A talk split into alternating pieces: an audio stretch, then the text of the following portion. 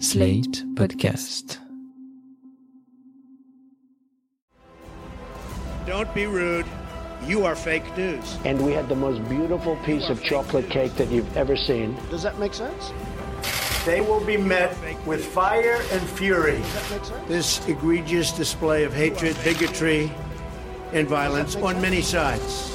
On many sides. We will have no choice but to totally destroy North Korea. It's got to be in tip top shape. He is a sick puppy. You are fake news. Salut et bienvenue dans Trump 2020, le podcast Slate Ifri TTSO qui décortique l'actualité de la campagne présidentielle américaine en compagnie de Laurence Nardon, Madame USA à l'Ifri. Bonjour Laurence. Bonjour Romain. Cette semaine, dans les médias américains, c'est comme partout, coronavirus, tempête boursière et primaire démocrate, avec la nouvelle victoire dans 4 États sur 6 de Joe Biden. Mais un autre sujet doit attirer notre attention. L'examen par la Cour suprême d'une loi de Louisiane relative à l'avortement. On sait que le droit à l'avortement actuellement garanti par l'arrêt Roe vs Wade de 1973 est très contesté par la droite conservatrice aux États-Unis. Or, le président Trump a profondément modifié l'équilibre politique de la Cour suprême en y nommant deux juges très conservateurs, Neil Gorsuch et Brett Kavanaugh.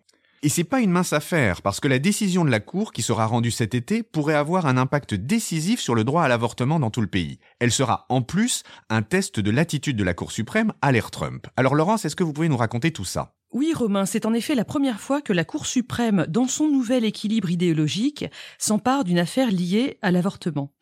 En l'occurrence, c'est une loi de Louisiane, le Unsafe Abortion Protection Act, qui a été votée en 2014, qui est en cause. Cette loi exige que les médecins qui réalisent des avortements disposent d'un droit d'admission pour leurs patientes dans un hôpital qui soit situé à moins de 30 miles, 50 km de leur clinique. Cette loi n'est pas encore entrée en application en Louisiane car elle a fait l'objet d'un recours déposé par le Center for Reproductive Rights, une ONG pro-avortement. Comme ce droit d'admission réclamé aux médecins, hein, ça s'appelle admission privilege, est très compliqué à obtenir, l'application de la loi entraînerait certainement la fermeture de cliniques d'avortement. En Louisiane, il y en avait 17 dans les années 90. Aujourd'hui, il n'y en a plus que 3. Et si la loi était appliquée, il en resterait probablement une seule. L'examen de la loi à la Cour suprême a commencé mercredi dernier, le 4 mars, et la décision sera probablement rendue en juillet. Il faut dire que le sujet de l'avortement est un sujet très clivant aux États-Unis. Il semble que chaque pays est un sujet qui enflamme particulièrement l'opinion publique. En France, on a le port du voile pour ça. En Grande-Bretagne, ce sont les questions liées à la souffrance animale. Et aux États-Unis, en effet, c'est l'avortement qui polarise le plus l'opinion publique, sans doute devant les questions de port d'armes ou même de peine de mort. Ceci dit, le sujet de l'avortement interroge au point de vue politique, religieux et philosophique. Il pose la question du droit des femmes à disposer de leur propre corps, par opposition au contrôle que la société souhaite exercer sur le corps des femmes. Il pose aussi la question du moment auquel un fœtus devient une personne avec la protection qui lui est due. Depuis 1973, avec l'arrêt Roe versus Wade, le débat n'a pas cessé. Il est très vif et de plus en plus polarisé aux États-Unis entre d'une part les partisans de la vie, pro-life, ceux qui veulent interdire l'avortement, et les partisans du choix, pro-choice, ceux qui veulent préserver ce droit. Typiquement, les progressistes sont accusés par les conservateurs d'être des monstres dépravés puisque ils sont favorables à l'IVG, mais ils sont aussi opposés à la peine de mort, ce qui donne le slogan facile tuer les innocents et gracier les coupables. Pendant ce temps-là, les conservateurs, eux, veulent moraliser la société. La logique pour les progressistes, elle tient à la question de la seconde chance. Un nouveau départ pour les femmes qui ne désirent pas leur grossesse, un nouveau départ pour les criminels qui souhaitent se réhabiliter. C'est peut-être une impression, mais on a le sentiment qu'on entend surtout les pro-life. Est-ce que c'est eux qui sont majoritaires? Les opposants à l'avortement se trouvent principalement dans les rangs de la droite chrétienne, dont on a souvent parlé ici déjà. Ce sont les protestants des courants évangéliques et fondamentalistes, qui représentent 25% de la population américaine, surtout dans le sud du pays. Sur cette question de l'avortement, ils sont rejoints par les catholiques américains, qui représentent 20% de la population. Alors, pour ces pro-life, l'avortement doit être interdit par principe. Mais attention, c'est pas facile d'être simplement pour ou contre l'avortement. Il y a une multiplicité de cas de figure.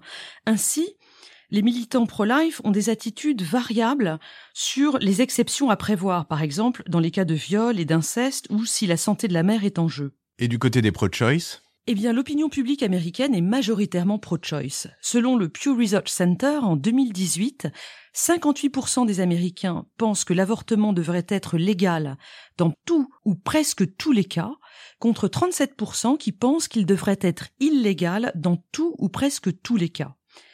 Les pro-choice, ça ne vous surprendra pas, sont plutôt de gauche. 76% des démocrates se situent dans cette catégorie.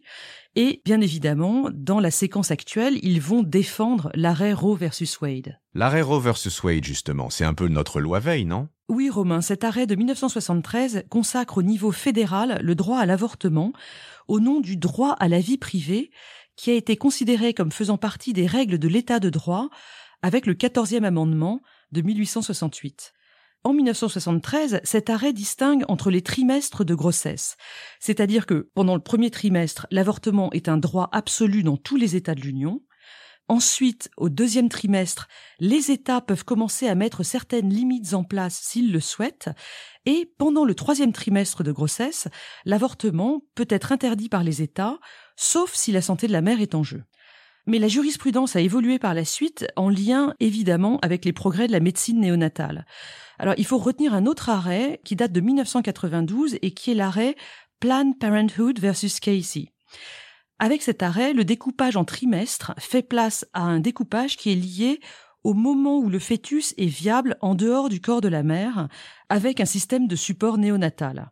Du coup, l'avortement doit être autorisé dans tous les cas dans la période où le fœtus n'est pas viable à l'extérieur du corps de sa mère, même avec un système de support néonatal, et puis après ce moment, le droit à l'avortement peut être restreint par les États. Cet arrêt de 1992 a aussi appliqué au droit à l'avortement la notion de undue burden, qui veut dire un fardeau euh, indu, un fardeau insupportable. C'est une notion juridique qui date du XIXe siècle. Les États n'ont pas le droit de rendre l'accès à l'avortement injustement compliqué pour les patientes. Bon, alors, ces droits sont protégés, donc tout va bien pour les partisans du droit à l'avortement? Eh bien non, parce que le problème, c'est que, d'une part, le moment de la viabilité du fœtus n'est pas clairement fixé, il, évolue en permanence en fonction des progrès de la médecine, et aujourd'hui, il est entre 24 et 28 semaines, sans qu'il y ait un accord précis sur cette question. Mais surtout, les opposants à l'avortement essayent d'introduire une confusion entre viabilité du fœtus et vie du fœtus. C'est-à-dire qu'ils essayent d'imposer l'idée que le moment limite entre autorisation et possibilité de restriction du droit à l'avortement serait celui où le cœur du fœtus commence à battre, ce qui peut intervenir dès six semaines. Et dans ce cas-là, on comprend bien que l'avortement serait quasiment impossible. Et du coup, quelle est l'influence concrète de ces pro-life, par exemple, sur la législation des États? Eh bien, comme sur tous les sujets de société aux États-Unis, il faut distinguer entre les États progressistes et les États conservateurs. Alors, parmi les premiers, il y a les États du nord-est du pays, le Connecticut, le Vermont, etc. Et puis les États de la côte ouest. Par exemple, en Californie, les mineurs n'ont pas besoin de consentement parental si elles veulent recourir à une IVG. Les États conservateurs, en revanche, ont mis en place depuis des années une batterie de mesures destinées à décourager les candidates par exemple en imposant des délais d'attente, en les obligeant à écouter ou voir le fœtus in utero avant l'opération, et puis en harcelant les cliniques qui proposent ces services. Certains États ont déjà mis en place des lois d'interdiction qui pour l'instant restent inappliquées parce que illégales, mais qui se mettront en place automatiquement dès l'abandon euh, possible de Roe versus Wade par la Cour suprême. Il s'agit des États du Sud, l'Alabama, le Mississippi, etc. Et puis aussi des États du Sud-Ouest qui sont latinos et catholiques, l'Arizona et le Nouveau-Mexique par exemple, dans lequel les catholiques sont 34% de la population. Et Trump dans tout ça, quel rôle joue-t-il? Eh bien, le président a longtemps été plutôt libéral sur la question du droit à l'avortement.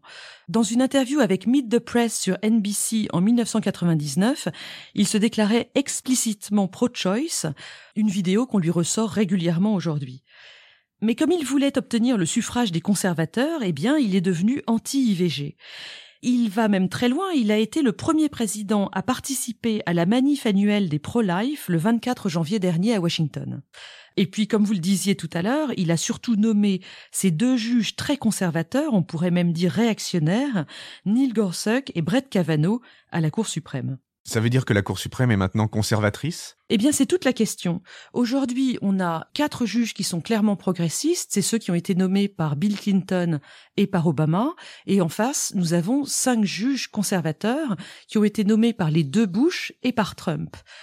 Mais le rapport de force 5 contre 4 n'est pas évident en réalité, parce que le juge en chef, John Roberts, qui a été nommé par George Bush en 2005, a à cœur de couper court aux accusations d'un rôle partisan et politique de la Cour suprême. Il va faire primer son rôle de juge en chef sur ses positions idéologiques et ça va le conduire sans doute à voter de temps en temps avec le camp progressiste. Et pour revenir à la question de l'avortement, c'est ce qu'explique Adam Liptak, qui est le reporter du New York Times à la Cour suprême.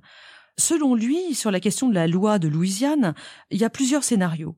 Le premier, c'est l'option nucléaire. Par exemple, si la Cour décide de considérer le fœtus comme une personne, dans ce cas, l'avortement serait totalement interdit dans tout le pays. Évidemment, ça, c'est le Graal pour les conservateurs. La deuxième option, ce serait que la Cour renonce à faire respecter par l'État fédéral le principe du respect de la vie privée, la base de Roe versus Wade. Dans ce cas, elle laisserait aux États le droit de décider.